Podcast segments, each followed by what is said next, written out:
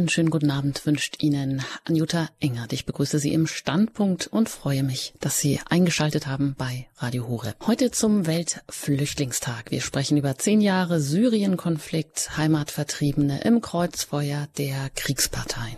Seit zehn Jahren herrscht Krieg in Syrien. Mehr als 500.000 Menschen wurden getötet. Mehr als zwölf Millionen Menschen sind geflohen. Der Konflikt in Syrien hat die größte Vertreibungskrise der Welt verursacht. Die Menschen sind auf der Flucht vor Zerstörung, Geheimdiensten, willkürlichen Verhaftungen, Folter, Terror und Hunger. Viele mussten schon mehrmals fliehen, ihr Hab und Gut zurücklassen. Die Vertriebenen, die in überfüllten Camps Zuflucht gefunden haben, sind erschöpft, verzweifelt, verbittert. Ihre Hauptaufgabe? Das nackte Überleben. 60 Prozent der Geflüchteten leben nur von internationaler Hilfe. Wie konnte es zu dieser Jahrtausendtragödie um Syrien kommen? So viele Jahre des Leids, Terrors, der Korruption und fehlender Perspektiven. Der Staat ist wirtschaftlich am Boden und zur Beute rivalisierender Machtnetzwerke, militärischer Milizen und ausländischer Mächte geworden. Warum gibt es nicht endlich eine internationale Dynamik für einen Friedensschluss in Syrien? Denn die Perspektiven für syrische Rückkehrer sind unsicher. Doch Syrien war einst ein kulturell reiches Land, das Orient und Okzident verband, in dem zahlreiche Völker und Religionen ihre Spuren hinterlassen haben. Und zum Thema heute darf ich unsere Expertin ganz herzlich aus Köln begrüßen. Zugeschaltet ist Janine Liedmeier. Herzlich willkommen hier im Standpunkt bei Radio Horeb. Einen schönen guten Abend.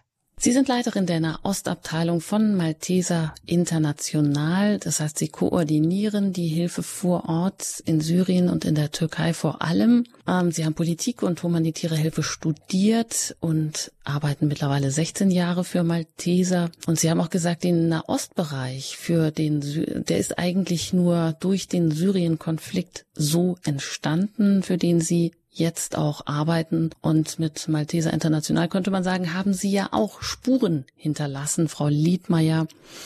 Ähm, bevor Sie uns Ihre Eindrücke schildern, wie ist das denn? Wann waren Sie zuletzt vor Ort in, innerhalb der letzten zehn Jahre oder woher beziehen Sie all die Informationen, mit, aus denen sich dann so hoffentlich an diesem Abend für uns auch so ein kleines Puzzlebild ergibt?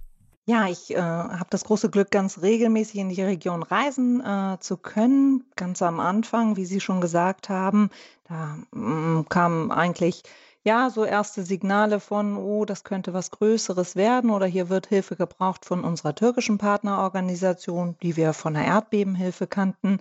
Ähm, und da sind wir das erste Mal an die türkisch-syrische Grenze gereist. Ähm, ja, das ist jetzt fast zehn Jahre her wo ähm, in einer kleinen Grenzstadt, die Kilis heißt, ähm, mehr und mehr syrische Flüchtlinge aus der Region Aleppo ankamen. Menschen, die diese relativ offene Grenze überquerten und die sich aber auch gar nicht auf ein langes Bleiben eingestellt hatten, sondern die eigentlich in der Türkei ausharren wollten und hofften, dass sich die Unruhen und die Auseinandersetzungen mit äh, dem syrischen Regime dann in gegebener Zeit widerlegen würden, sodass sie zurückkehren könnten in ihre Heimat. Ähm, das waren nicht alles mittellose Menschen, die gekommen sind, sondern zum Teil ja auch ähm, das Bildungsbürgertum. Aleppo war die zweitwichtigste Handelsstadt ähm, des Landes, einer großen, wie Sie das gerade schon geschildert haben, großen Kultur, eine große Händlerkultur und äh, eine große Universitätsstadt. Ja, und ein Teil der Menschen ähm, ja, war sich unsicher darüber, was denn passieren würde. Das ist zehn Jahre her. Seitdem hat sich die Situation dramatisch geändert. Äh, Im Laufe des ersten Jahres zwischen 2011 2012 äh, ähm, zeigte sich schon, dass die Auseinandersetzung anders als in, in anderen arabischen Ländern nicht zu einem Regimewechsel führen würde, sondern dass die Regierung äh, um Präsident Assad äh, sehr entschlossen war, ähm, ja, die Oppositionellen, die Rebellengruppen, die ähm, Änderungen im Land forderten, ähm, mit harter Hand und strenger Gewalt zurückzuschlagen. Ähm, das letzte Mal da gewesen bin ich vor knapp zwei Wochen nach äh, einer langen Corona-Pause, die uns allen sehr schwer gefallen ist, weil wir mit den Teams vor Ort eben sehr eng zusammenarbeiten und mir das auch immer sehr wichtig ist, in direkter Begegnung mit den Menschen zu sein, für die wir arbeiten. Ähm, ja, war ich vor zwei Wochen das erste Mal wieder dort, ähm, habe mit unseren Partnern, mit unserem eigenen Team gesprochen. Ich reise sehr regelmäßig in den Libanon, wo ähm, ja jeder fünfte, auch heute noch, jeder fünfte Einwohner ein syrischer Flüchtling ist und bin auch sehr regelmäßig im Irak. Der Irak ja dann sehr gebeutelt durch ähm, den noch verkomplizierenden Aufstieg des Islamischen Staats, sowohl in Syrien als auch im Irak.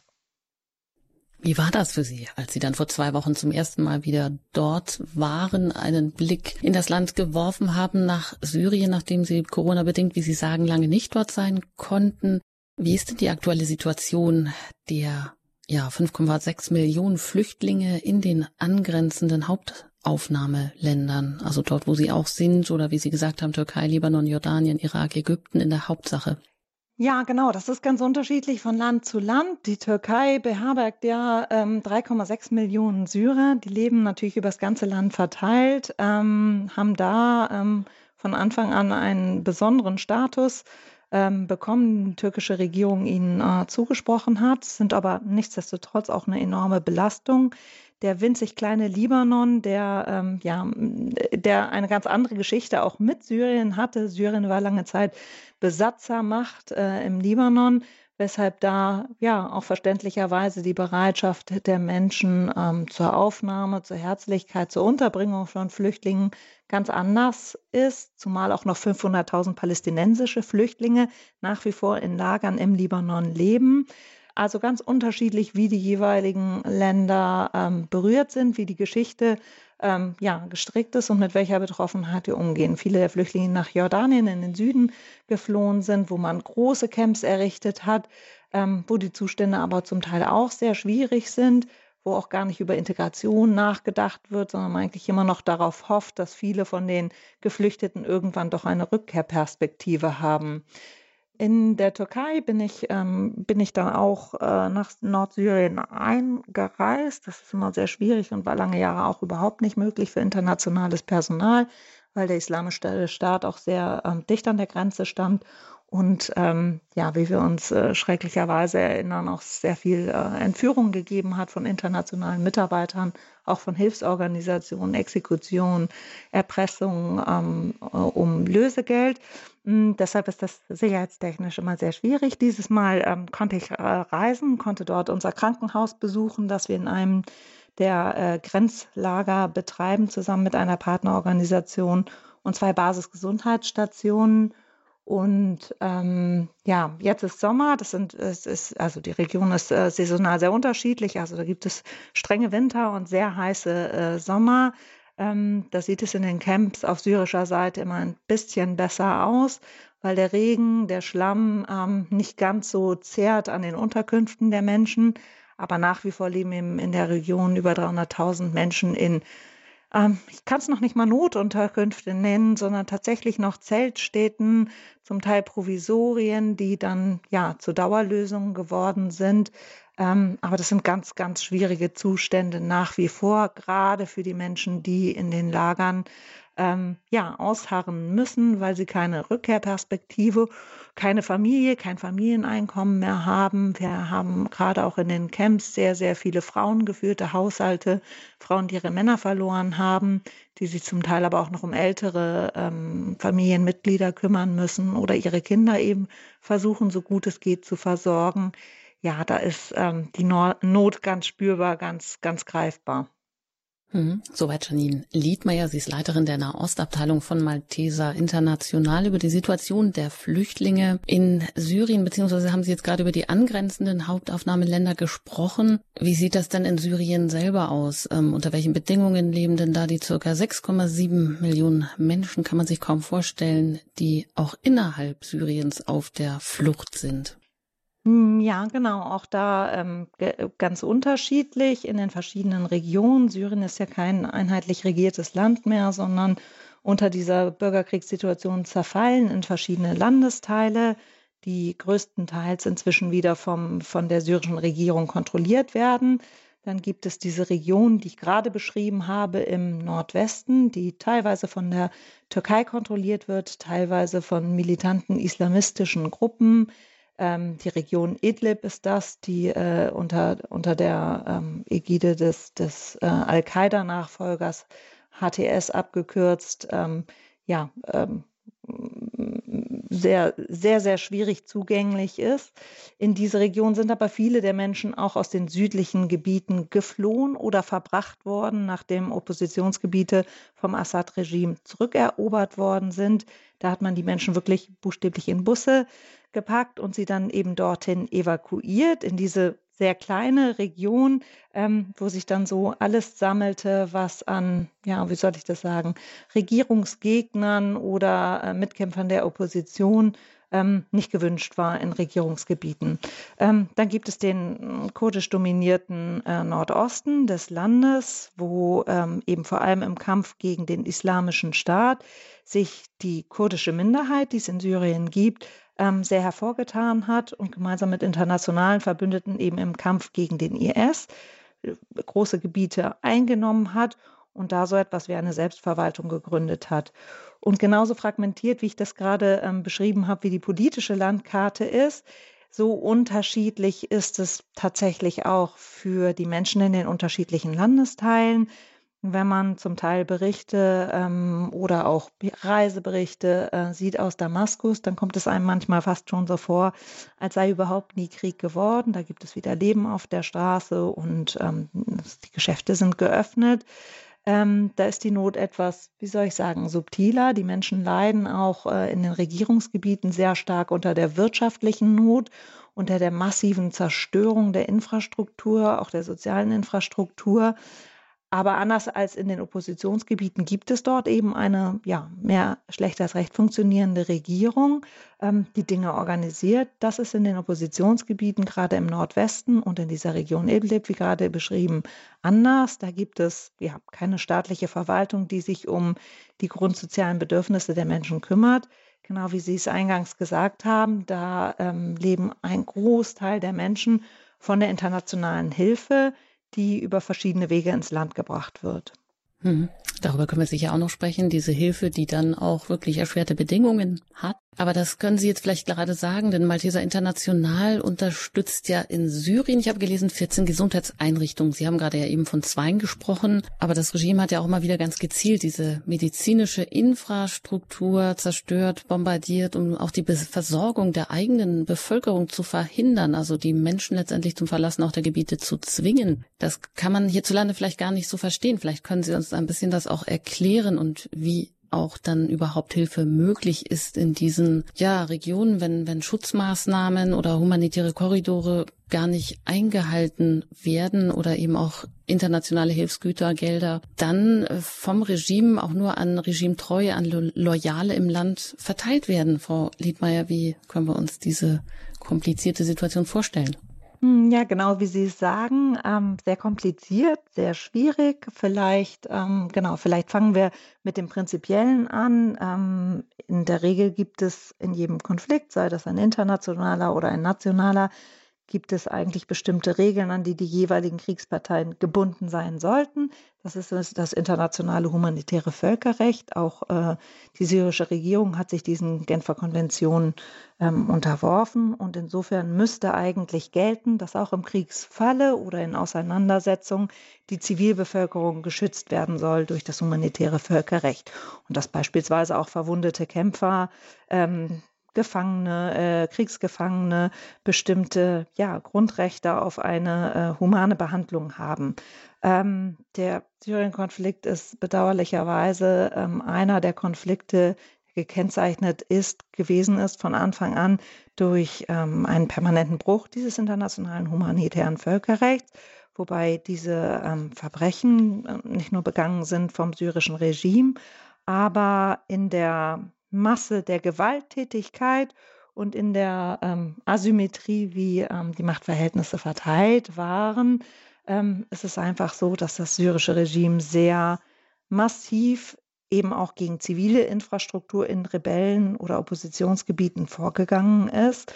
Ähm, und ein ja, ganz grausamer, ganz schrecklicher Auswuchs dessen ist eben die tatsächliche Luftbombardierung von zivilen Einrichtungen, sei es zivile, äh, zivile Wohnquartiere, die sicher keine militärische äh, operative Bedeutung gehabt haben, von Schulen und eben auch von Krankenhäusern.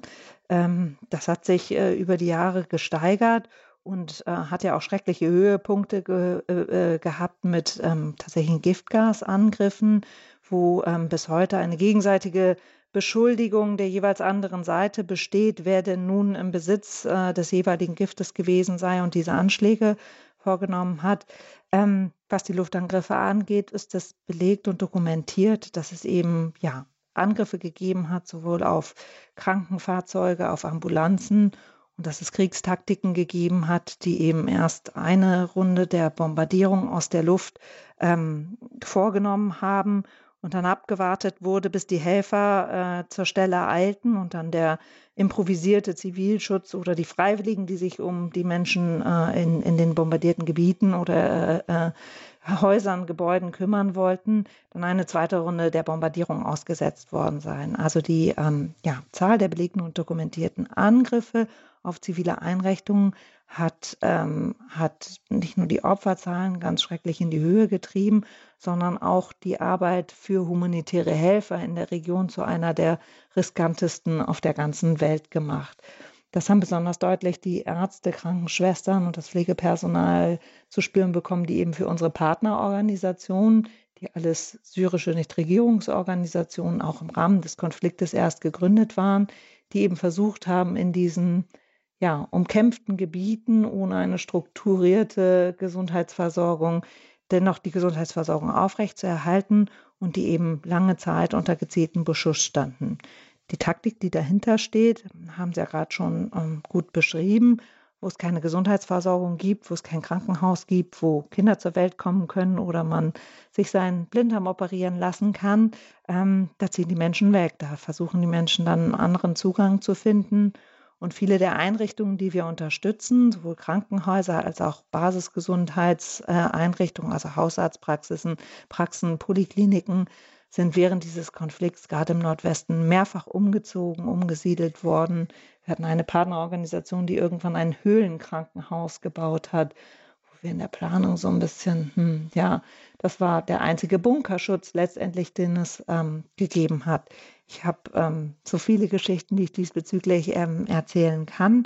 Ähm, aber das ist ähm, ja einfach eins, eins der großen, eins der großen Merkmale, die diesen Krieg zu einem so fürchterlichen und grausamen Krieg auch für die Zivilbevölkerung, die überhaupt nichts mit dem politischen oder mit der militärischen Auseinandersetzung eigentlich zu tun hatte oder haben wollte berichtet Janine Liedmeier und sie ist zu Gast heute hier im Standpunkt bei Radio Horeb zum Thema zum Weltflüchtlingstag, zehn Jahre Syrien-Konflikt. Wir sprechen über die Heimatvertriebenen im Kreuzfeuer der Kriegsparteien und Janine Liedmeier leitet die Nahostabteilung von Malteser International, die überhaupt erst durch den Syrien-Konflikt entstanden ist, also dieser Bereich. Und sie war schon oft vor Ort in den letzten zehn Jahren, immer wenn es möglich war und hat sich auch ein Eindrücke von vor Ort verschafft und kann uns gleich auch eine Geschichte erzählen über das, was sie auch mit Flüchtlingen erlebt hat, wie es Flüchtlingen dort geht. Das können Sie gleich erfahren nach einer Musik hier bei Radio Horeb. Dann geht es gleich weiter im Standpunkt.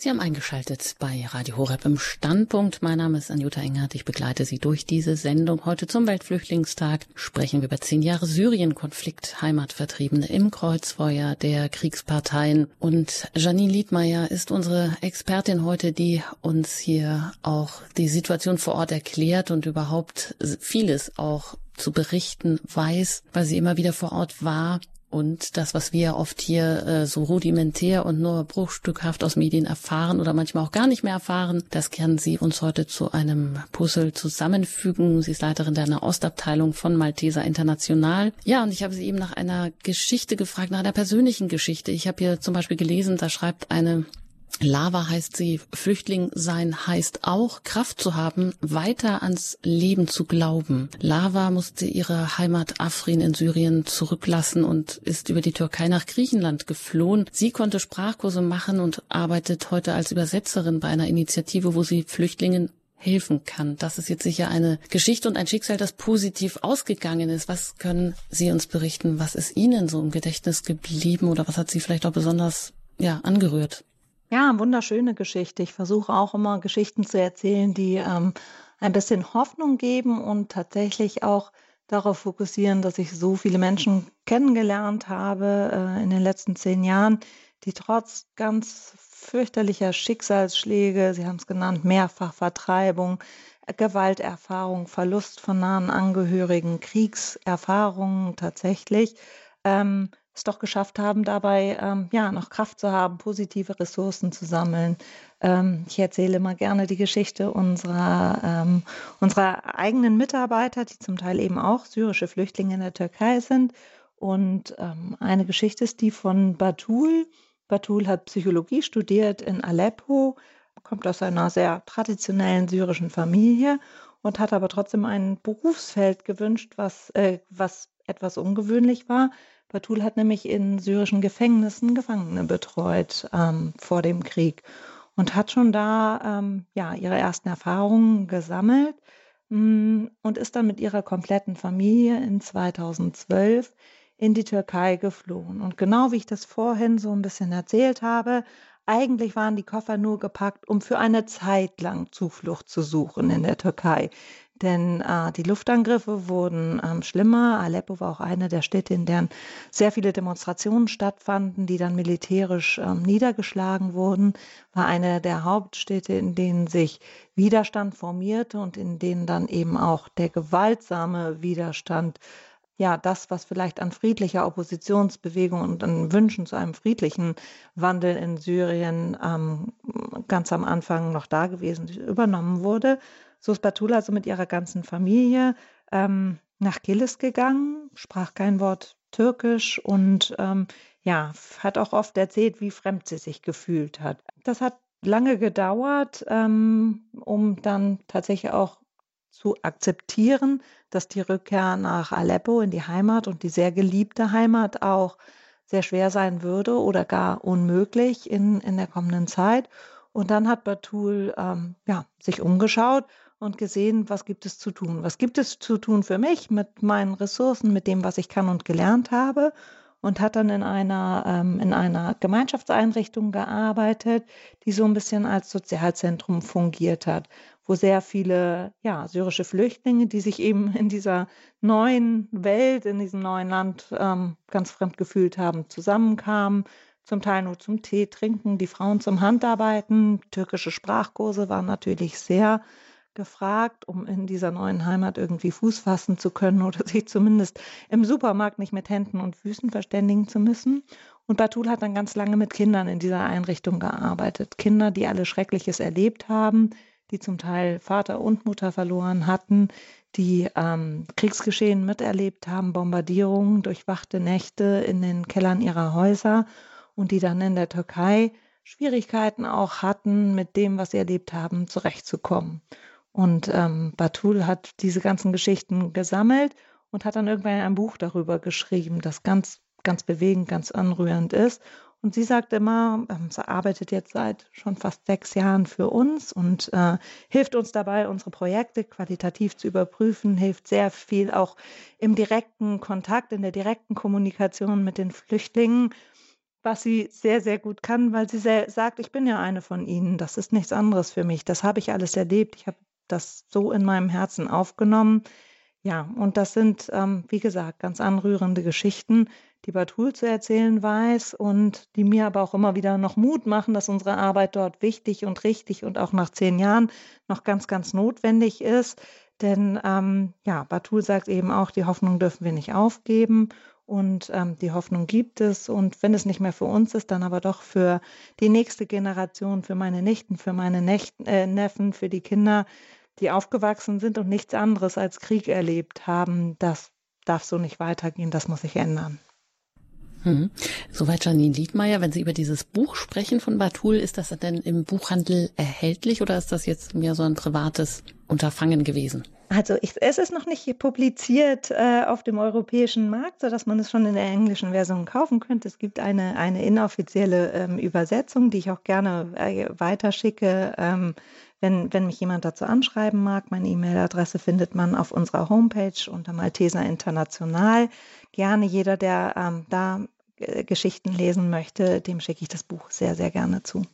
Wunderbar, Dankeschön. An dieser Stelle darf ich auch Sie einladen, vielleicht, die Sie uns zuhören, kennen Sie auch oder haben Sie selber die ein oder andere auch Geschichte mit Flü Flüchtlingen hierzulande erlebt oder haben eben auch Fragen zum Syrien-Konflikt, zu dieser Jahrtausendtragödie, wie man sie nennen kann. Und da haben Sie heute die Chance und die Möglichkeit, direkt Ihre Fragen an unsere Expertin Anjanine Liedmeier von der Ostabteilung von Malteser International, die sie leitet, direkt Ihre Fragen zu stellen und Sie erreichen uns unter der 089 517 008 008, wenn Sie außerhalb von Deutschland anrufen, vielleicht auch mobil gerade unterwegs sind, Radio Horeb über DRB Plus im Auto eingeschaltet haben, dann wählen Sie zuerst 0049 und dann 89517 008 008. Frau Liedmeier, wir fragen uns ja oft am 15. März 2011, da hat alles angefangen. Aber wie hat denn eigentlich nochmal alles angefangen? Und was für ein Land war Syrien eigentlich vorher? Und ist die arabische Revolte vielleicht auch daran gescheitert, weil es überhaupt so etwas wie bei uns in den, Demo in den westlichen Demokratien, nämlich so eine bürgerliche Mittelschicht gar nicht gab, um auch die Macht der alten Stammeseliten auf Dauer äh, zu brechen. Wie können Sie uns da vielleicht mal mitnehmen auf einen kleinen ja, Erklärungszug durch diese, durch diesen Konflikt und auch durch die Geschichte? Mhm. Gerne. Das ähm, Schwierige an der, an der Syrien-Krise ist ja, dass es so kompliziert ist. Das höre ich auch immer oft, wenn ich äh, mit Leuten dazu spreche, die viele Fragen haben, aber auch die, die politisch interessiert sind und versucht haben zu verfolgen, was passiert denn eigentlich in diesem Land, ähm, denen es wahnsinnig schwer fällt, das nachzuvollziehen. Und ähm, ja, der eigentliche Anstoß lag ja gar nicht in Syrien selber, sondern in dem, was wir im Nachhinein den arabischen Frühling dann genannt haben oder auch hauptsächlich westliche Journalisten den arabischen Frühling genannt haben, also in anderen arabischen Staaten, die ähm, gekennzeichnet waren durch eine lange Herrschaft unterschiedlichen Ausmaßes von bestimmten mm, Herrschern, Herrscherfamilien, Gruppierungen. Und ähm, das ist auch äh, in Syrien der Fall gewesen. Die, ähm, die äh, Elite ähm, an der Macht, äh, nach, nach, äh, ohne zu weit in die Geschichte zurückzugehen. Aber nachdem äh, äh Syrien eben mm, nach der Kolonialzeit und nach den verschiedenen Kriegen in der Region etwas künstlich als Staat ja auch entstanden ist, nie eine wahnsinnig stabile Regierung gehabt hat. Die längste, stabilste äh, Regierung ist die des Vorgängers von dem jetzigen Präsident Bashar al-Assad, ähm, seines Vaters. Und ähm, die Familie Assad gehört einer Gruppierung an, die sich Alawiten nennen. Auch das äh, kennt jeder aufgrund des Syrien-Konfliktes. Aber was es denn nun genau ist und ob denn die religiöse Zugehörigkeit das Entscheidende ist äh, äh für, den, für den Machterhalt in Syrien oder nicht, ähm, ist so ein bisschen eine offene Frage. Ähm, prinzipiell ist in der syrischen Verfassung nur festgelegt, dass äh, das Staatsoberhaupt Muslim sein muss. Die Alawiden sind eine muslimische Untergruppe, aber die äh, Form, in der Bashar al-Assads Vater das Land regiert hat, war eine diktatorische, eine Militärdiktatur, die ähm, sehr stark auch durch ähm, eine Geheimpolizei und ähm, eine starke Unterdrückung jeder Oppositionsbewegung gekennzeichnet war. Hm, die herrschende ja, Einpartei äh, war die Baath-Partei, die man vielleicht eher noch aus dem Irak-Kontext kennt. Ja, und das Staatssystem mh, hm, basierte eben sehr stark auf dieser regierenden Elite, die ähm, ja in, in äh, bestimmter Manier ähm, das Land eher sozialistisch geführt hat. Ich habe schon über die verschiedenen Handelszentren so ein bisschen berichtet, Damaskus und, und Aleppo. Man muss sich Syrien als weit entwickeltes Land vorstellen mit bestimmten Schwächen und sicher auch noch einer Armutsschicht. Aber ähm, was beispielsweise die Alphabetisierungsrate angeht, das Bildungsniveau generell, ähm, das medizinische System, wo ich immer viel von erzähle, weil eben diese Zerstörung jetzt so eklatant ist, war auf einem sehr hohen Niveau. Es gab alle Behandlungsmöglichkeiten, die man sich so in westlichen Ländern vorstellt. Es gab, wie gesagt, sehr viele gut ausgebildete inländische Fachkräfte. Es gab eine ähm, Produktion von, eine große pharmazeutische Produktion, die in den ganzen arabischen Ländern auch exportierte. Und insofern, und so beschreiben es mir ähm, die Syrer, mit denen ich spreche, ähm, eben auch ein Land, in dem es sich gut leben ließ, trotz der mangelnden politischen Freiheit. Ähm, also, hm, ich habe das Polizeistaatliche gerade beschrieben. Es gab Minderheiten, die wenig äh, partizipieren konnten, aber prinzipiell gab es auch eine, ähm, ja, eine Toleranz verschiedener Religionsgruppen. Es gibt ja sehr viele oder gab vor dem Krieg sehr viele ähm, christliche Syrer ähm, und verschiedene Religionsgruppen, die eben miteinander auch in friedlicher Koexistenz zueinander existierten und lebten. Ähm, das ist vielleicht so ein bisschen, ja. Aber was es nicht gab, und das, um wieder auf den Ursprung, wie kam es denn dann dazu, dass das so explosiv wurde? Was es nicht gab, war politische Freiheit, Mitbestimmung. Und was immer größer wurde, war die Diskrepanz zwischen den reichen Herrschereliten, die regierungsnah waren und dementsprechend auch Pfründe aufgeteilt bekamen und ähm, ja, der Mittelschicht, die versuchte, ähm, ja, durch wirtschaftliche Öffnung und äh, Werbung für mehr politische und wirtschaftliche Freiheit und auch eine Öffnung Syriens prinzipiell für mehr Handel mit den Nachbarländern, ähm, ja, versuchte da ja vielleicht einen, einen Wandel herbeizuführen. Ähm, man war ähm, Bashar al-Assad war zehn Jahre an, äh, schon zehn Jahre an der Macht, als 2011 zum, ähm, zum arabischen Frühling in den Nachbarländern kam, der natürlich auch durch die Medien transportiert wurde nach Syrien.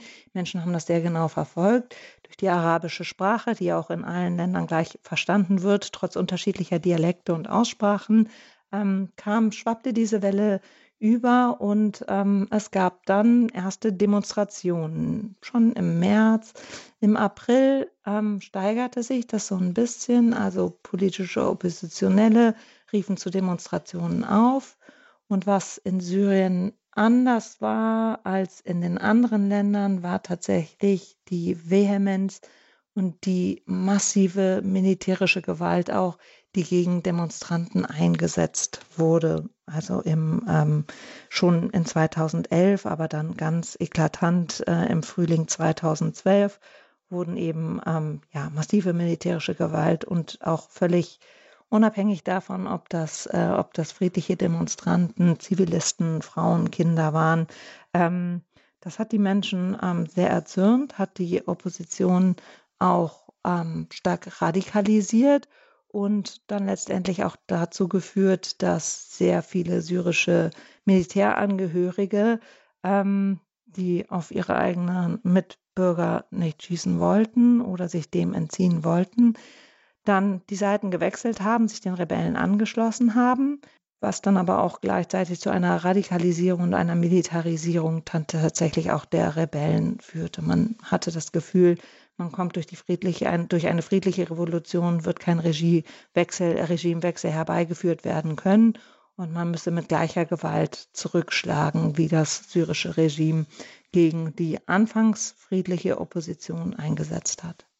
Hm. Ja, das bringt doch schon mal ein bisschen ähm, Erklärung hinein in die ganze Krise, wie das auch alles angefangen hat 2011 äh, mit einer friedlichen Absicht, eine äh, Revolution auszulösen oder der arabische Frühling, der in Syrien, wie Sie sagen, so anders verlaufen ist, weil von vornherein sehr brutal auch gegen ja nicht nur Demonstranten oder gegen alle, die ähm, sich da ein bisschen aufgelehnt hatten oder sich auch vielleicht mehr politische Mitsprache erhofft haben, vorgegangen wurde. Ja, wie ist es Ihnen ergangen? Haben Sie Kontakte vielleicht auch, die Sie uns zuhören, zu syrischen Flüchtlingen? Oder welche Fragen haben Sie zum Syrien-Konflikt, zur Situation der Flüchtlinge? Man redet ja auch oft davon, äh, dass es wieder äh, ganz in Ordnung wäre, wenn sie zu, dass sie zurückkehren könnten. Perspektiven hätten, aber das ist wohl nicht der Fall. Sie können gerne alle Fragen hier heute und jetzt stellen, direkt an Janine Liedmeier. Sie ist Leiterin der Ostabteilung von Malteser International und Sie erreichen uns jetzt unter der 089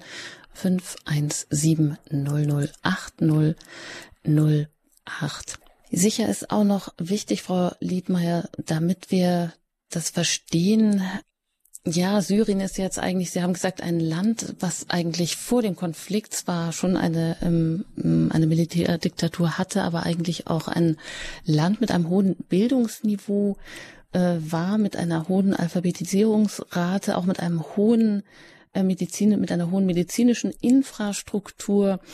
Ähm, das heißt, all die Menschen, die geflohen sind, äh, waren auch, äh, sind auch vielfach gebildete Menschen. Da müsste man auch einfach denken, die haben auch wieder eigentlich den Willen, dieses Land nicht einfach aufzugeben, sondern auch wieder zurückzukehren. Also dass der Wunsch da schon da ist oder dass vielleicht auch im Ausland oder dort, wo sie vertrieben sind, in ähm, den angrenzenden Ländern, gibt es da auch eine Initiative, dass Syrer versuchen, von dort aus irgendwie etwas zu bewerkstelligen.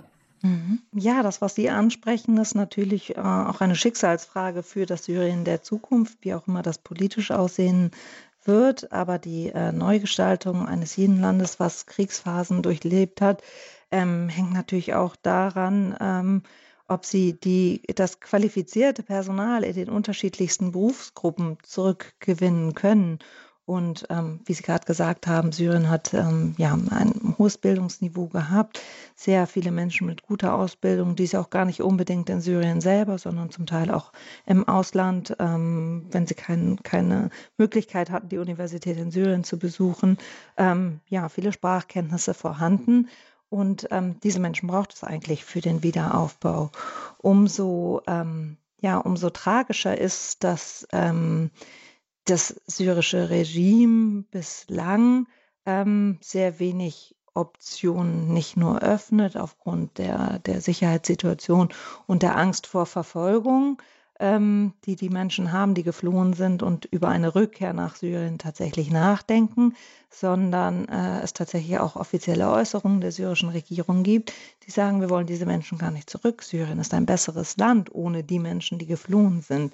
Das ähm, ja, das ich man kann das gar nicht, äh, genau beschreiben, aber, ähm, wenn man sich wenn man sich, ähm, überlegt, äh, äh, dass Millionen Menschen außerhalb des Landes sind und wie ich gerade schon beschrieben habe, das waren nicht nur diejenigen, die, ähm, am unteren Ende der Armutsgrenze lebten und vielleicht irgendwelche anderen Beweggründe gehabt hätten, das Land zu verlassen, sondern, ähm, auch sehr viel von der Bildungselite das Land verlassen hat.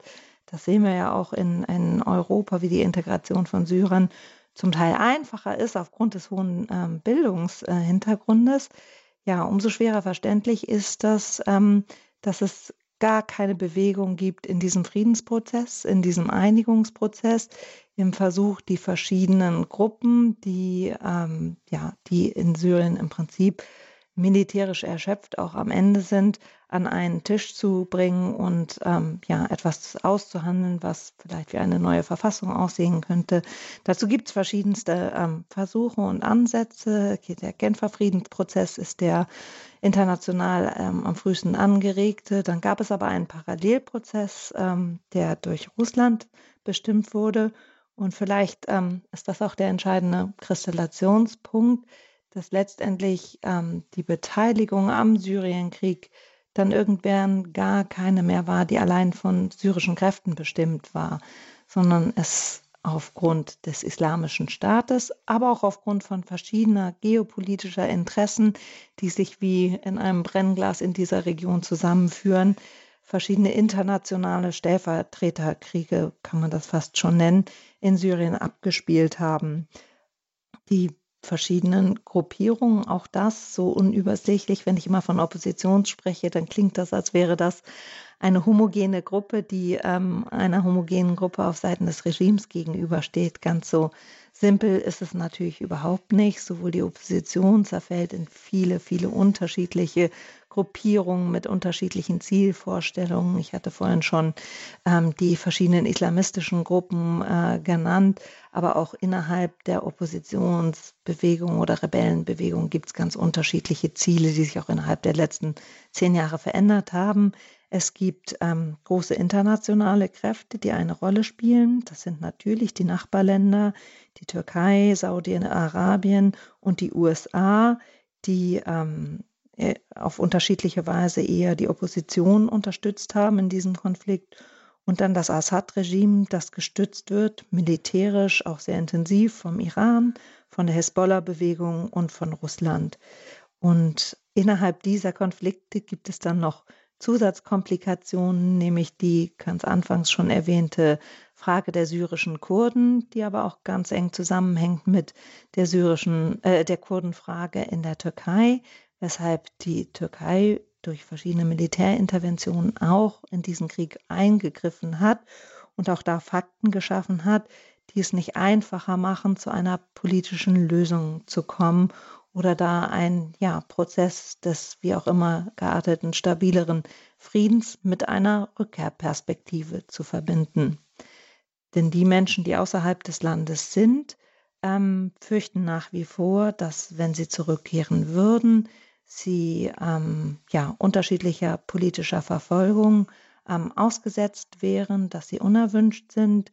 Zum Teil ähm, gibt es Befürchtungen über ähm, Besitz und, und Landrechte und man ist sich gar nicht sicher, ob das, was in Syrien vorher ähm, ja, rechtmäßiger Eigenbesitz gewesen ist, auch als solcher noch verstanden wird durch die Regierung. Es gibt ähm, nach wie vor eine, eine unglaubliche Menge an Menschen, die, ähm, deren Schicksal ganz unbekannt ist. Sie haben schon die, die Todeszahlen genannt. Auch die sind ja nicht, wie soll ich sagen, manifest und belegt und klar dokumentiert, sondern gesammelt worden ähm, im Rahmen des Krieges. Und so steht auch die Zahl der Menschen, die verschwunden sind und von deren Schicksal ihre Familien bis heute hoffen, dass es eines ist, dass sie noch leben ähm, wo aber auch klar ist, es gibt eine große Zahl an politischen Gefangenen, die in syrischen Gefängnissen ähm, oder vom Geheimdienst geführten Gefängnissen verstorben sind unter widrigsten Bedingungen.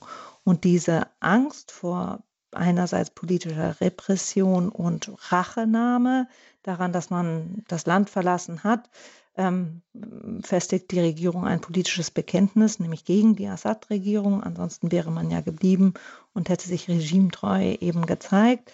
Ähm, das fürchten die Menschen.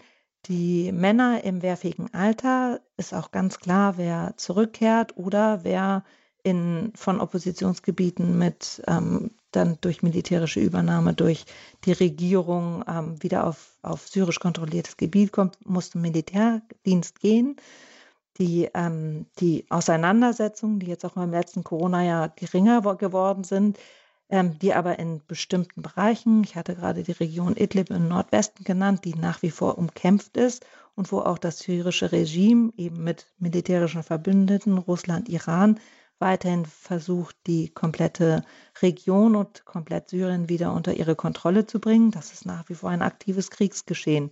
Und da ähm, fürchten natürlich viele, auch gerade männliche Flüchtlinge, dass sie sofort in den Militärdienst eingezogen werden würden und dann wieder in die gleiche Situation kämen wie 2012 und die Folgejahre, nämlich gegen ja zum Teil ihre eigenen Mitbürger kämpfen zu müssen. Mhm. Diese vertragte Lage, die macht es natürlich nicht einfacher und man mag sich fragen, wo bleibt eigentlich der öffentliche Aufschrei? Gibt es den noch oder ähm, eben die Frage auch eingangs, äh, warum gibt es eben auch nicht eine internationale Dynamik für einen Friedensschluss in Syrien? Sind es immer wieder die gleichen Länder, die da blockieren und wenn ja, warum? Äh, was haben alle am Ende davon, wenn Syrien völlig kaputt am Boden liegt und so viele Menschen geflohen sind, so viele Menschen getötet sind? Ja, wie kann man diesen Menschen helfen? Auch das soll natürlich eine Frage sein. Und vielleicht haben Sie auch, die Sie uns zuhören, Erfahrungen mit syrischen Flüchtlingen, vielleicht auch Einblicke in das Land oder Fragen rund um den Syrien-Konflikt. Dann rufen Sie uns jetzt gerne an unter der 089 517 008 008. 2008. Und was Syrien eigentlich auch so interessant macht, also so als Land ist es ja jetzt kein Land, was große Bodenschätze hätte. Aber warum ist seine geografische Lage offensichtlich auch von anderen Mächten so begehrt, umkämpft? Davon erfahren Sie oder darüber erfahren Sie gleich mehr nach der Musik hier bei Radio Horeb.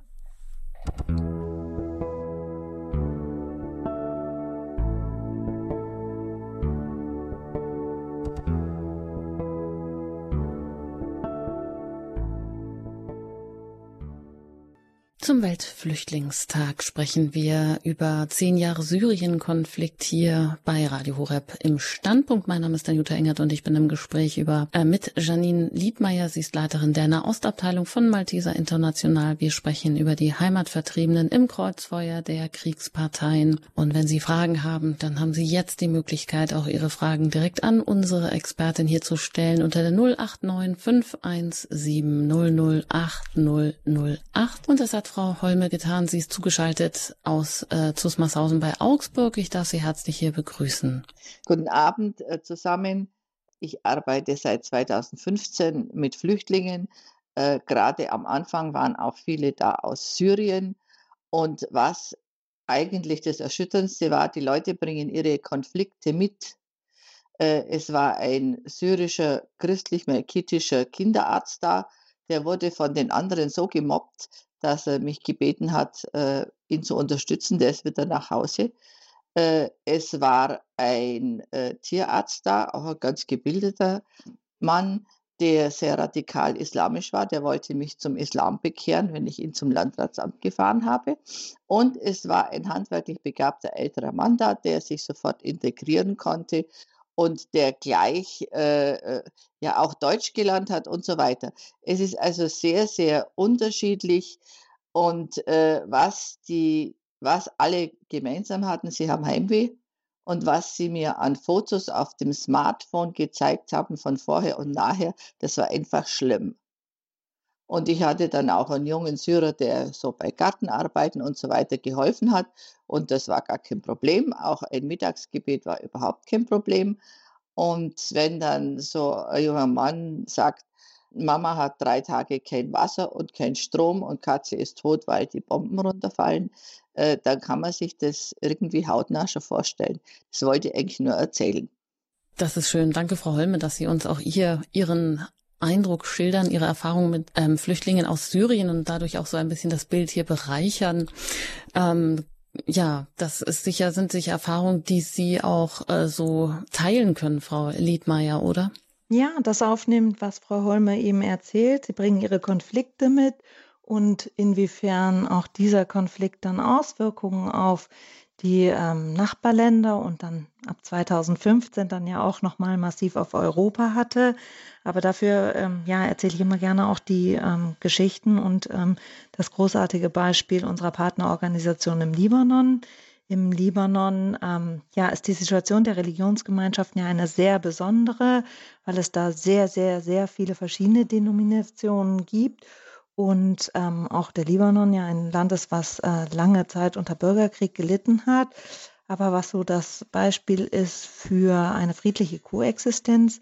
Und unsere Partnerorganisation ist der, die libanesische Assoziation des Malteserordens, die da eben seit Bürgerkriegszeiten, also schon seit mehr als 40 Jahren im Land arbeitet, vor allem im Gesundheitsbereich und die eben diese, ja, dieses friedliche Miteinander, was es sowohl im Libanon als auch ähm, in Syrien in Beispielen gegeben hat, also eine Koexistenz. Viele meiner syrischen Ärzte erzählen mir auch, ich habe gar nicht, das war gar nicht, das spielte gar keine Rolle, das war gar nicht so wichtig. Ja, natürlich wussten wir, es gab die Christen, es gibt die, es, es gab die Muslime, es gab Schia, es gab Sunniten, aber es spielte keine wahnsinnig große Rolle. Und das Tragische äh, an dem Konflikt ist, dass diese Auseinandersetzung und die, wie soll ich sagen, die Instrumentalisierung von Religion als, ähm, als Mittel der Kriegsführung auch im Syrien-Konflikt eine Rolle gespielt hat und ja auch bis heute spielt. Ähm, und das macht es umso schwieriger und umso komplizierter, tatsächlich auch eine Versöhnung herzustellen, wenn dann ähm, bestimmte Stereotype oder Vorwürfe oder ja Minderheiten ähm, mh, ja Erlebnisse, Geschichten, Traumata hervorkommen. Also das ist eine ganz große Komponente unserer Arbeit auch. Und das ist was, was ähm, ja viele von den Helfern in Europa, glaube ich, auch so wahnsinnig ähm, schwer finden, dann nachzuvollziehen. Wie kann es sein, dass die Gräben irgendwann so tief sind, dass die Menschen gar nicht, gar keine Vorstellung mehr davon haben, wie es sein könnte, wieder friedlich mit einem Nachbarn zusammenzuleben. Also insofern kann ich das, ähm, was Frau Holme beschrieben hat, ähm, ja, in vielerlei ähm, Hinsicht nachvollziehen. Genau, es gibt diejenigen, mit denen das gar kein Problem ist. Wir sind ja selber auch eine katholische ähm, äh, Organisation, eine Hilfsorganisation und ich kriege oft Fragen dazu, ist das nicht schwierig für euch? Werdet ihr da nicht komisch beäugt? Gerade auch in der Türkei im Norden, wo, wo sehr viele Sunniten äh, äh, leben, ist das kein Problem.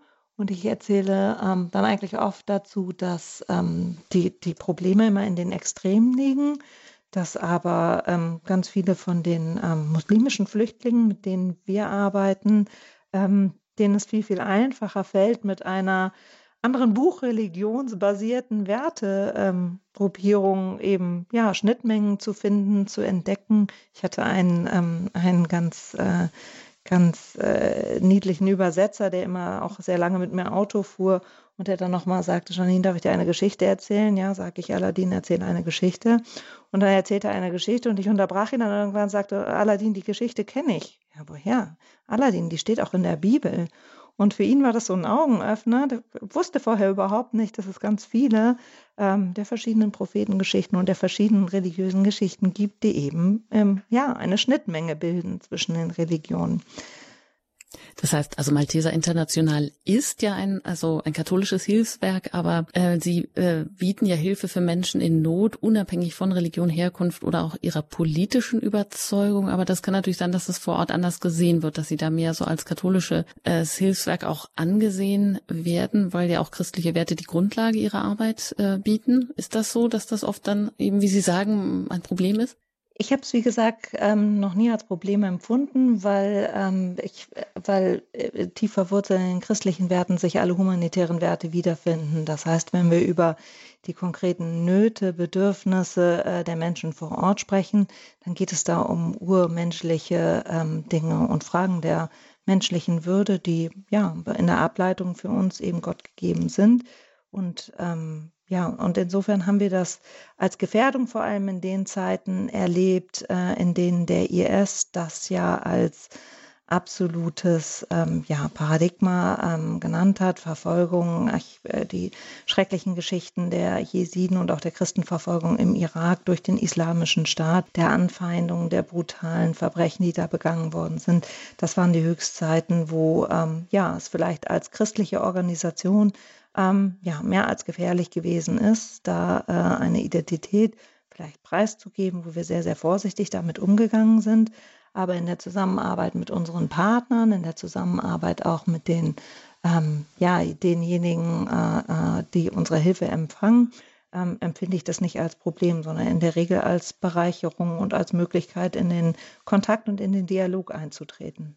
Ja, das würde ich auch gern tun mit denen, mit Ihnen, die Sie uns zuhören. Wo haben Sie Erfahrung gemacht mit syrischen Flüchtlingen? Vielleicht ist auch eine gewisse Müdigkeit eingetreten seit 2015, wo es eben auch den großen Flüchtlingsstrom gab. Und dennoch ist das ein Konflikt, der nicht weiter so schwelen darf, wo eigentlich auch Hilfe nötig ist. Deshalb bereichern Sie diese Sendung auch mit Ihren Erfahrungen, mit Ihren Fragen, die Sie heute und hier an unsere Expertin Janine Liedmeier als Leiterin der Nahostabteilung von Malteser International für eben auch Syrien stellen können unter der 089 517 008 008. Was die eine Hörerin, Frau Holme, gerade erzählt hatte, dass auch alle ja, von den, ihren Erfahrungen mit Flüchtlingen, die natürlich auch ähm, Konflikte, religiöse Konflikte mit bringen.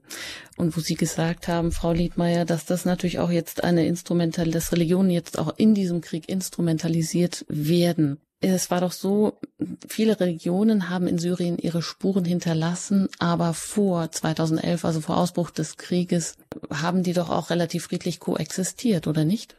Ja, so genau wie Sie das gerade gesagt haben. Also es, ja, ähm, schwierig ganz pauschal zu sagen, weil das wahrscheinlich jede Gruppe für sich ähm, auch anders definieren würde. Aber prinzipiell, also hing, hing ähm, soll ich sagen, hing mehr äh, politische äh, äh, Affiliation, hing äh, mehr damit zusammen, weniger mit Religiosität oder mit Zugehörigkeit zu einer bestimmten Religionsgruppe zu tun. Also man ähm, hatte nicht automatisch größere oder kleinere Chancen zu reüssieren, weil man einer bestimmten Religionsgruppe angehörte. Ausnahme davon war, sind sicher die Alawiten, die eben ähm, ja, Teil der Präsidentenfamilie oder des weit verzweigten Präsidentenclans auch gewesen sind, aber auch hier die ähm, Religionszugehörigkeit weniger das entscheidende Merkmal, was, ähm, was aber in der ganzen Region natürlich ähm, ein, ein großes Thema ist, sind die verschiedenen Auseinandersetzungen, die immer auch ja eine religiöse Komponente haben, sei es mit dem äh, radikalen Islam, sei es die Auseinandersetzung zwischen ähm, Palästina und Israel, die verschiedenen arabischen Grenzlinien. Auch da gab es ja immer, gibt, gab und gibt es religiöse Komponenten, das will ich gar nicht wegdiskutieren, aber prinzipiell nur auf Syrien bezogen. Ähm, ja, war das ein Land, was prinzipiell eine Trennung zwischen Religion und Staat eigentlich vorgesehen hat ähm, und ähm, wo das äh, weniger eine Rolle spielte und so wie es mir, wie gesagt, Syrer heute erzählen, dass tatsächlich auch Gegenden gab und gerade in den urbanen Gebieten, wo ähm, ja das auch weniger konservativ insgesamt vielleicht war, die verschiedenen Gemeinschaften nicht nur ähm, friedlich zusammenlebten, sondern sich gegenseitig befruchtet haben, man zusammenarbeitete. Ähm, ja, es, wie gesagt, auch einen großen Wissensaustausch und eine große Bereicherung gab. Mhm. Ja, auf so einem kleinen Land wie Syrien, wo man sich fragen kann, wieso wird hier die Jahrtausend-Tragödie ausgetragen? Eine, die so viel Leid über Menschen gebracht hat, die geflohen sind, 500.000 Menschen, die ihr Leben verloren haben, schätzungsweise mehr als 13 Millionen Menschen, die geflüchtet sind. Frau Liedmeier, wie äh, ist das zu erklären, dass ähm, welche Bedeutung hat Syrien als oder diese geografische Lage Syriens, dass es so zum Spielball auch so vieler ausländischer Mächte geworden ist? Ja, also äh, eine, eine allgemeingültige Erklärung dafür kann ich nicht finden. Ich glaube, es ist ein Zusammenspiel aus ähm, den Entwicklungen vor Ort, aus den verschiedenen Interessen der Nachbarländer. Syrien ist ja sehr zentral mit sehr vielen verschiedenen Außengrenzen, ähm, sowohl in die arabische Welt als auch in den Mittelmeerraum. Syrien hat einen eigenen Mittelmeerzugang, was für ähm, den, den ähm, ja, den äh, Verbündeten oder den Partner Russland sicher auch eine große Rolle, ein großes Interesse spielte. Es gab sich, wie gesagt, überlagernde Konflikte zwischen den syrischen Kurden und der Türkei. Türkei, die eigentlich ursprünglich auf ähm, ja, einem diplomatisch positiven Kurs mit der Assad-Regierung gewesen ist vor 2011 ähm, was sich gewandelt hat, verschiedene Auseinandersetzungen mit den arabischen Staaten, was sicher auch dazu geführt hat, dass die religiöse Komponente vielleicht eine größere Rolle spielte. Ähm, es gibt ja verschiedene Interessensgruppierungen und es gibt natürlich die permanenten Konflikte in den Nachbarländern. Da ist einmal die, äh, die, äh, äh, die große Kriegshistorie äh, zwischen Iran und Irak zu nennen, dann die, äh, der Einmarsch der Amerikaner in 2003 im Irak, der dann dazu führte, dass die ähm, im Irak entmachtete Baath-Partei zum Teil Zuflucht fand in Syrien und sich da mit ihrer Schwesterpartei, ähm, ja, dann die, die entmachtete Elite des Iraks niederließ ähm, und, und der ähm, Konflikt zwischen Schiiten und Sunniten dadurch vielleicht verstärkt worden ist. Dann gibt es die verschiedenen terroristischen Gruppierungen. Der äh, Islamische Staat ist ja nur der schlimmste Auswuchs dessen, der sich dann im Grunde ausnutzend die chaotische und, und äh, zum Teil schwer zu kontrollierende Situation in Syrien dafür ausnutzt, dann das Kalifat auszurufen und weite Teile dieses Landes in Besitz zu nehmen, im Irak die Instabilität und die verschiedenen, die verschiedenen Einflüsse und die miteinander Verbobenheit der verschiedenen Schicksale der Länder, das sieht man jetzt auch ähm, ganz stark durch den kleinen äh, äh, Libanon, der seit über einem Jahr unter einer wahnsinnigen Wirtschafts- und Bankenkrise leidet und die Instabilität der libanesischen Währung einen unmittelbaren Einfluss auch auf das syrische Pfund hat, ähm, das Leben sich wahnsinnig verteuert hat für alle Libanesen und somit auch für die syrischen Flüchtlinge im Libanon. Ähm, das Bankenwesen Syriens und des Libanons aber sehr eng miteinander verwoben sind. Also das, ja, kann man sich vielleicht so vorstellen wie ähm, ja bestimmte überschwappende Effekte, die es auch in Europa geben würde, wenn ein Land in eine Krisensituation gerät oder geriete, wie man ähm, ja damals in Griechenland gesehen hat, ähm, was dann in einer in einer Eurozone zu einer ähm, großen Krise geführt hat. Also die Tatsache, dass ähm, die Schicksale in der Region miteinander verwoben sind und dann eben auch internationale Interessen. Die USA und Russland äh, sind genannt, aber eben auch die Regionalmächte, der Konflikt zwischen Iran und Saudi-Arabien. All das hatte einen Einfluss auf den Verlauf sowohl der militärischen, aber auch der politischen Auseinandersetzungen, die es in und um Syrien gegeben hat. Ja, vielen Dank, Frau Liedmeier. Sie haben uns hier schon wirklich viel erklärt und auch aufgehellt in dieser komplexen Situation über den Syrien-Konflikt, zehn Jahre Syrien-Konflikt. Sie erreichen uns auch jetzt noch unter der 089517008008, wenn Sie Fragen haben rund um Syrien. Auch darüber, wie man Perspektiven vielleicht schaffen kann, wie man persönlich helfen kann oder wenn Sie auch Erfahrungen mit syrischen Flüchtlingen haben, rufen Sie gerne an. Das hat jetzt auch Herr Banse aus Köln getan. Ich darf Sie hier begrüßen in der Sendung. Guten Abend. Ja, guten Abend. Also ich habe eben diese freundliche Dame vom Malteser Hilfsdienst gehört. Also da kann eigentlich, das ist mein erster Satz, nur Christus helfen, unser Herr, und Frieden schaffen. Ich sehe da alles miteinander verwoben. Das ist ja ein dermaßen Durcheinander. Aber was Grundsätzliches möchte ich doch sagen. Das Ganze fing doch an, weil der Westen und zusammen mit unserer lieben Bundeskanzlerin Assad weghaben wollte. Es sollte ja, der Assad sollte verschwinden. Ich höre die Worte heute noch. Und dann hat sich natürlich Assad gewehrt.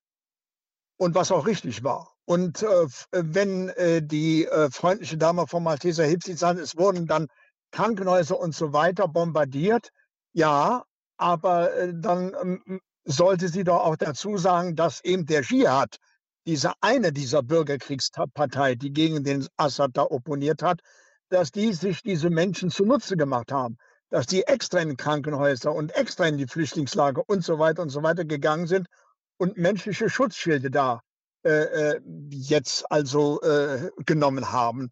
Und wie gesagt, der Westen hat doch ganz deutlich, der Westen hat doch ganz deutlich schon diesen ganzen Aufstand initiiert durch Nichtregierungsorganisationen und so weiter. Man hat doch laufend gegen Assad gehetzt. Also von daher. Herr Banse, da machen wir vielleicht mal einen Punkt und lassen äh, äh, äh Frau Sache, Liedmeier da zu Wort kommen. Äh, das sind natürlich auch so Vorwürfe und Sichtweisen, die, die es gibt, aber ohne dass wir diesen Konflikt politisieren wollen, was Sie ja auch nicht machen können. Äh, was können Sie dazu sagen? Genau, wir müssen als Hilfsorganisation ja immer vorsichtig sein, weil unser Mandat prinzipiell ist, ähm, wir sind neutral, ansonsten hätten wir gar keinen Zugang in Kriegsregionen, wenn wir dazu eine Meinung oder ein, ähm, ja, oder ein, wie auch immer, ein, eine, wie auch immer geartete Perspektive hätten. Ich habe versucht zu beschreiben, ähm, ja, was die Augenzeugenberichte und, und die Tatsachen von vor Ort gewesen sind.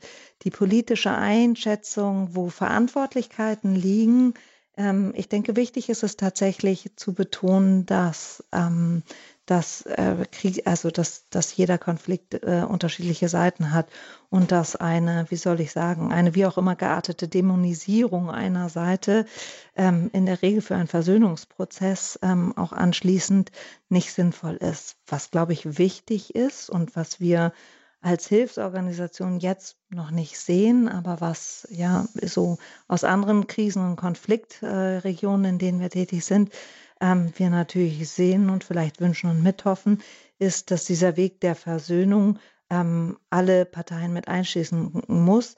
Aber dafür muss es auch irgendeine Form der tatsächlichen Aufklärung und Gerechtigkeit ähm, geben, die wieder hergestellt werden muss. Das ist auch was, was mir nicht nur, ähm, was mir nicht nur äh, Menschen aus den sogenannten Oppositionsgebieten berichten, sondern auch wenn äh, wir mit äh, Christen aus der Region sprechen, die in den, äh, die in den Regimegebieten ähm, leben, dass dieser Versöhnungsaspekt und diese Möglichkeit, als Syrer tatsächlich wieder zusammenleben zu können, natürlich auch davon abhängt, dass ähm, diese, dieses Kriegs- und dieses Konfliktgeschehen, was auch durch eine wahnsinnige mediale, gegenseitige Hetz und nochmal, da waren alle ähm, verschiedenen Kriegsparteien gleichermaßen beteiligt, ähm, dass ähm, das ja, in eine gewisse Objektivität, äh, Objektivität zurückgebracht werden kann. Das ist sehr, sehr schwierig. Und Sie hatten vorhin ja auch schon die Frage gestellt, warum gibt es so eine Müdigkeit in der Berichterstattung? Ich denke, dass die jeweilige Parteinahme und die kontroversen Ansichten zu der Rolle, die die internationale Gemeinschaft eben auch in diesem Konflikt führt, auch dazu geführt hat, dass ja diese Müdigkeit einfach eingesetzt hat und es sehr oft, wenn ich ähm, ja in Gesprächsrunden äh, oder thematisch ähm, zu diesem Thema spreche, es weniger um die humanitäre Situation der Menschen, der Zivilisten geht, als eben häufig doch um ja, wer ist schuld? Welche Rolle spielen die politischen Eliten, sei es in Europa oder äh, in Syrien selber? Was ich versuche, ist eben den Fokus darauf zurückzulenken, dass ein Großteil der Syrer, sei es äh, in Regierungsgebieten oder in den anderen Landesteilen sich nichts mehr wünschen, als ein friedliches Leben wieder anfangen zu können, ihr Land wieder aufzubauen, zu dem vielleicht zurückkehren zu können, die, die, ja, die in alle Welt versprengte Familie irgendwie wieder an einem Tisch vereinigen zu können. Ähm, das ist ein Wunsch, der geht durch alle, sowohl durch alle Religionsgruppen als auch durch alle, würde ich sagen, ähm, politischen Lager, die zumindest sich eine friedliche Zukunft des Landes wünschen. Und insofern kann ich, ähm, kann ich das immer nachvollziehen, dass ähm, ja auch diese ähm, zum Teil unsachliche oder sehr vielleicht aus der europäischen Brille gelenkte ähm, Form der, der Information oder der mangelnden Information einfach auch die Menschen sehr frustriert, dass man das Gefühl hat, das ist doch alles sehr einseitig dargestellt und es gibt zu wenig Quellen, die das vielleicht in einer Abgewogenheit und ähm, ohne da eine Urteilsnahme oder eine Inschutznahme der einen oder der anderen Seite vorzunehmen, die das so neutral darstellen. Deshalb denke ich, ist es eben auch wichtig, die Menschen, die vor Ort sind, als Augenzeugen immer wieder in den Blick zu nehmen und die zu Wort kommen zu lassen. Also ich kann ähm, da auch wirklich immer nur zu ermutigen, dadurch, dass ja nach wie vor so viele Syrer in Deutschland leben und man über Kirche oder andere ähm, ja, Begegnungsräume auch immer wieder den Dialog. Fragen Sie, fragen Sie nach den Geschichten, hören Sie zu, was die Menschen sagen. Das hilft so viel mehr zu verstehen als ähm, ja alles, was so an politischer Beurteilung oder an politischer Berichterstattung da ist. Also nehmen Sie die Menschen in den Blick, fragen Sie, wie die das erlebt haben. Was hatte das für einen Einfluss in ihrem Alltag und was sind die Wünsche, die sie haben für die Zukunft von Syrien? Ja, und auf diese Perspektiven möchte ich auch jetzt gern im äh, letzten Teil der Sendung noch eingehen und auch noch daran erinnern, dass Sie auch schon eine Flüchtlingsgeschichte von äh, Bazal erzählt haben, die für Malteser International arbeitet und ihre Geschichten in einem Buch zusammengetragen hat, das es jetzt ähm, offiziell noch nicht gibt, aber in einer inoffiziellen Übersetzung, wo Sie ja auch angeboten haben, Frau Liedmeier, bei Interesse, ähm, dass man sich an Sie wenden kann und Sie das auch verschicken würden. Und das ist sicherlich auch ein guter Beitrag, um ja, um diesen Konflikt auf einer persönlichen Ebene vielleicht auch weiter weiter voranzubringen und Verständnis für die Menschen und für deren Leid aufzubringen. Jetzt meldet sich eine Hörerin und ich darf hier Frau Renger aus Chemnitz begrüßen. Ja. Einen schönen guten Abend. Guten Abend. Der Herr, der eben da über den Assad positiv geredet hat, der hat wahrscheinlich nicht die äh, seit Jahren die politische äh, Sache dort in den Land Ländern verfolgt. Es ging ja mit Kuwait los und es waren die Amerikaner, die dort angefangen haben und das ist oben rumgegangen. Und die haben sämtliche, äh, naja, wie soll man sagen, Diktatoren wollten die auslöschen. Libyen. Aber ich will was anderes sagen zu Syrien. Ich habe hier vor fünf Jahren äh, einen Syrer gesprochen in Flöa, da waren, ist ein kleines, wir hatten nicht viele Leute, äh, aber der war, machte mir einen Eindruck, ich weiß nicht, wie man so, er sprach sehr ausgezeichnet Deutsch. Und da fragte ich, waren Sie, wie lange sind Sie schon hier? Nein, sagte er, ich war schon mal da. Der war auch nicht der Jüngste. Und da hat er gesagt, er ist Architekt, sein Freund auch, und sein Freund will jetzt zurückgehen. Da muss mal eine Phase gewesen sein, wo die Syrer gedacht haben, sie können jetzt wieder anfangen aufzubauen. Ich kann mich nicht mehr unbedingt erinnern, wann das gewesen ist, aber es ist schon eine Weile her. Es könnte mitten zehn Jahre geht der Krieg wohl jetzt, ne? Es könnte hm. in der Hälfte gewesen sein. Und der Freund ist zurückgegangen und ist der äh, Herr, traf den nochmal und er sagte, ich muss Ihnen leider was sagen.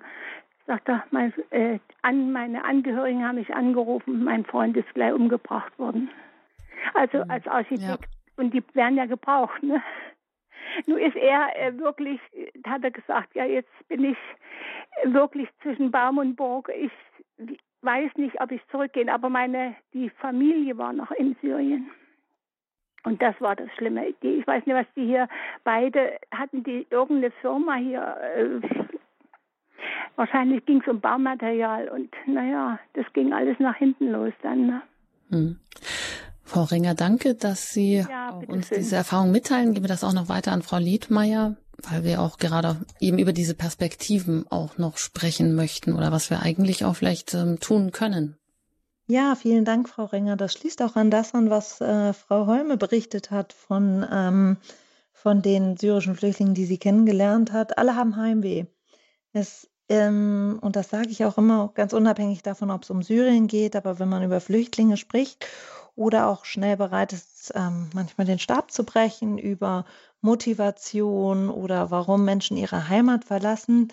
Ähm, da sage ich immer, ich, äh, man, man muss sich das selber vorstellen. Niemand verlässt leichten Herzens und mit fliegenden Fahnen und in absolutem, da will ich nie wieder hin zurück, ähm, seine Heimat.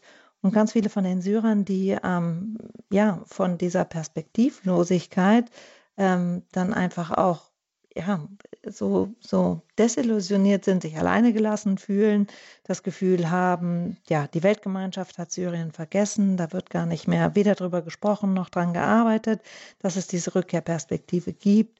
Es wird ja akzeptiert und im Prinzip ja auch so ein bisschen, naja, als gegeben angesehen, dass dieser, dieser Wunsch nach politischem Wandel nun einfach nicht Realität werden kann und man müsse sich damit abfinden. Ähm, das ist ein Riesenschmerz. Das ist ein absoluter Schmerz. Und das Beispiel, das Frau Renger beschrieben hat, ähm, auch das sind keine Anekdoten und Geschichten, sondern genau so ist es. Das Risiko zurückzugehen ist aus unterschiedlichen Gründen da. Und die Unsicherheit darüber, was denn nun geschehen würde mit persönlichem Schicksal oder was das für die Familie bedeutet, ähm, das ist was, was ganz viele ähm, Syrer umtreibt. Und auch das, ähm, genau, hatte ich eingangs schon gesagt, dieser Fachkräftemangel, also was bräuchte es denn für den Wiederaufbau? Wir sprechen ja von einer unfassbaren Zerstörung sozialer und Basisinfrastruktur. Das betrifft sowohl Wohnhäuser, aber eben auch ähm, ja, andere soziale Infrastruktur landesweit. 50 Prozent, man spricht davon, dass 50 Prozent der medizinischen Infrastruktur zerstört ist. Und da sprechen wir eben von Krankenhäusern, Gesundheitseinrichtungen und das alles, wie gesagt, auf einem Niveau, das ähm, ja eigentlich eine sehr gute medizinische Versorgung in der Region erlaubt hat. Und für diesen Wiederaufbau braucht es Manpower und ähm, ja, aber eben auch die, die entsprechenden Fachkräfte. Ähm, und da, ja, glaube ich, ist, ist die große Sorge auch, dass ähm, diejenigen, die sich eigentlich eine Rückkehr wünschen und die sich wünschen, am Wiederaufbau des Landes teilzunehmen und ihre Heimat wiederzufinden, dass denen ähm, das so lange verwehrt wird, bis sie dann vielleicht ja davon auch Abschied nehmen und ähm, sagen, es gibt keine Perspektive, wir können in Sicherheit nicht zurückkehren. Das sind auch immer wieder die Stimmen, die ich auf den verschiedenen, es gibt jedes eine große Geberkonferenz zu Syrien, die jetzt die letzten Jahre immer in Brüssel stattgefunden hat, wo ähm, ja, so eine Form von, von Déjà-vu immer gibt, nämlich die äh, Frage nach der Rückkehrperspektive gestellt wird und dann die Syrer, die am Tisch sind, immer wieder sagen, ja, aber wer garantiert uns unsere Sicherheit? Wir brauchen die Sicherheit, dass wir tatsächlich nicht verfolgt werden, nicht eingesperrt werden, nicht umgebracht werden, dass unsere Familien nicht mit Repressalien zu rechnen haben, damit wir uns überhaupt darüber unterhalten können, wie, wie sind die Möglichkeiten zur Rückkehr.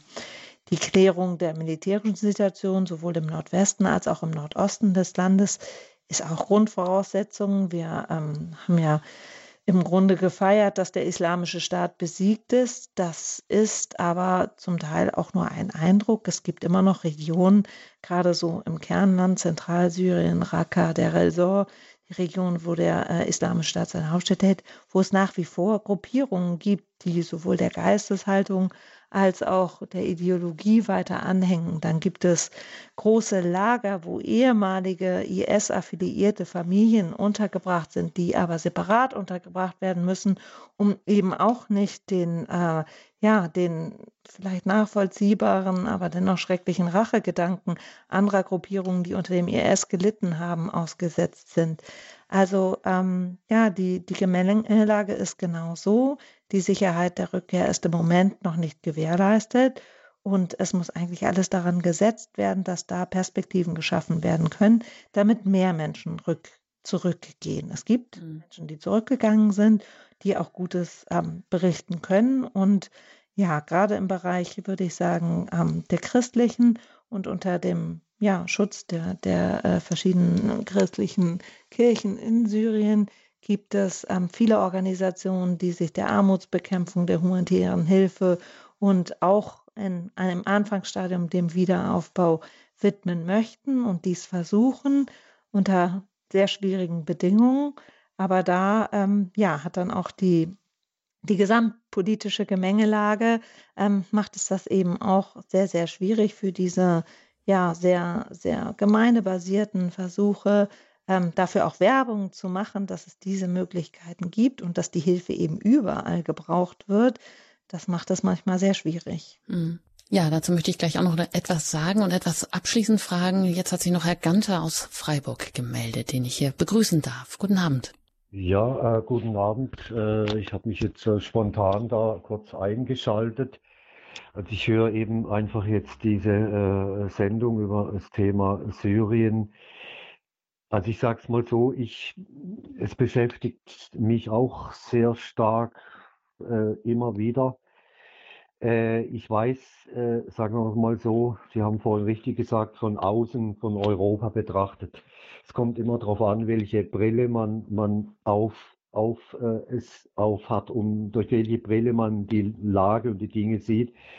Und Sie haben eben, es ist immer die, auch die Gefahr der Versuchung, dass man eben nicht zu so sehr das politische, klar, das humanitäre, das religiöse und so weiter und das politische, aber ich möchte trotzdem einfach sagen, also was ich einfach, wie ich es erlebe aus meiner Wahrnehmung, äh, klar, Sie haben das ja alle schon gesagt, wir wissen Sie alle, oder? Äh, die arabische Revolution, angefangen mit Tunesien, dann Libyen, Gaddafi ist weg, 2012 versus Thema neue Weltordnung. Ich meine, Syrien ist doch letztendlich ein Spielball eines Weltkonfliktes. Und ist es vielleicht immer noch, äh, sagen wir mal, Ost-West-Amerika. Klar, eine Stufe weiter runtergefahren ist es der Konflikt zwischen äh, äh, Sunniten und Schiiten auch. Also es spielt zumindest eine Rolle äh, oder ich nehme es halt so wahr und ich kann einfach nur sagen, ich bin immer noch entsetzt, wie es überhaupt so weit kommen konnte.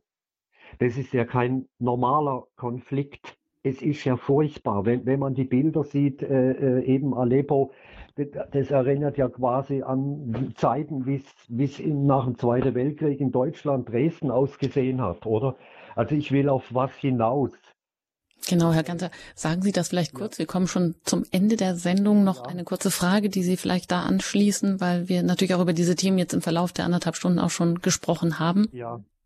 Ja, ich wollte halt einfach, äh, wie gesagt, dann natürlich ist das Thema Innernahost Israel, aber ich gehe nicht zu weit rein, das hat, hat gar keinen Sinn. Aber die Frage ist halt, äh, äh, es kann ja, es ist so viel kaputt gegangen zumindest aus meiner Wahrnehmung von hier. Wie kann es möglich sein, dass wieder sozusagen es wieder ins Gute gehen kann, ins Licht, mhm. ins Bessere, in, in Versöhnung, was auch immer. In welche Richtung das ja. wäre eigentlich meine Frage. Ja. Herr Ganter, vielen Dank. Das nehmen wir jetzt auch mit als Abschlussfrage.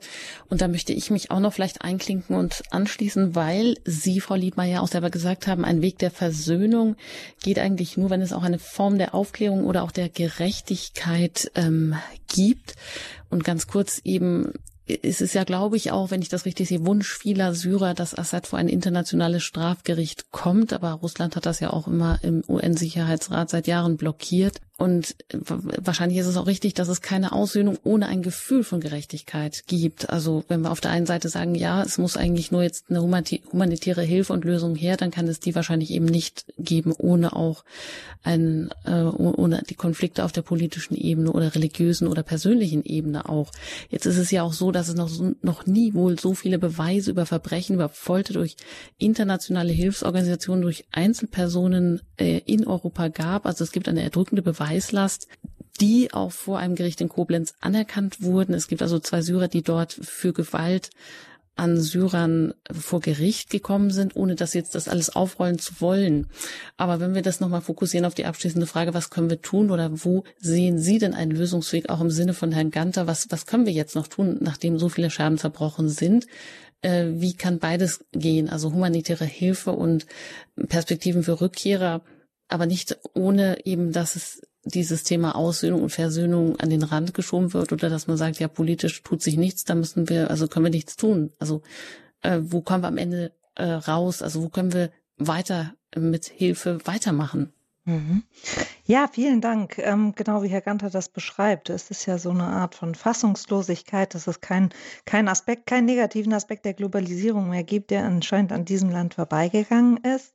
Ähm, Antwort auf die Frage, was kann möglich sein oder wie kann es möglich sein? Es muss möglich sein. Es gibt keine Alternative dazu, als dass ähm, es irgendwann besser werden muss, sonst würden wir in komplette Hoffnungslosigkeit verfallen. Ich glaube, dann könnte ich die Arbeit, die ich tue, auch äh, äh, nach so langer Zeit überhaupt nicht mehr tun, wenn das nicht meine ähm, ja, ganz innere, ähm, persönliche, aber auch berufliche Überzeugung ist. Es muss eine Phase nach diesem Konflikt geben.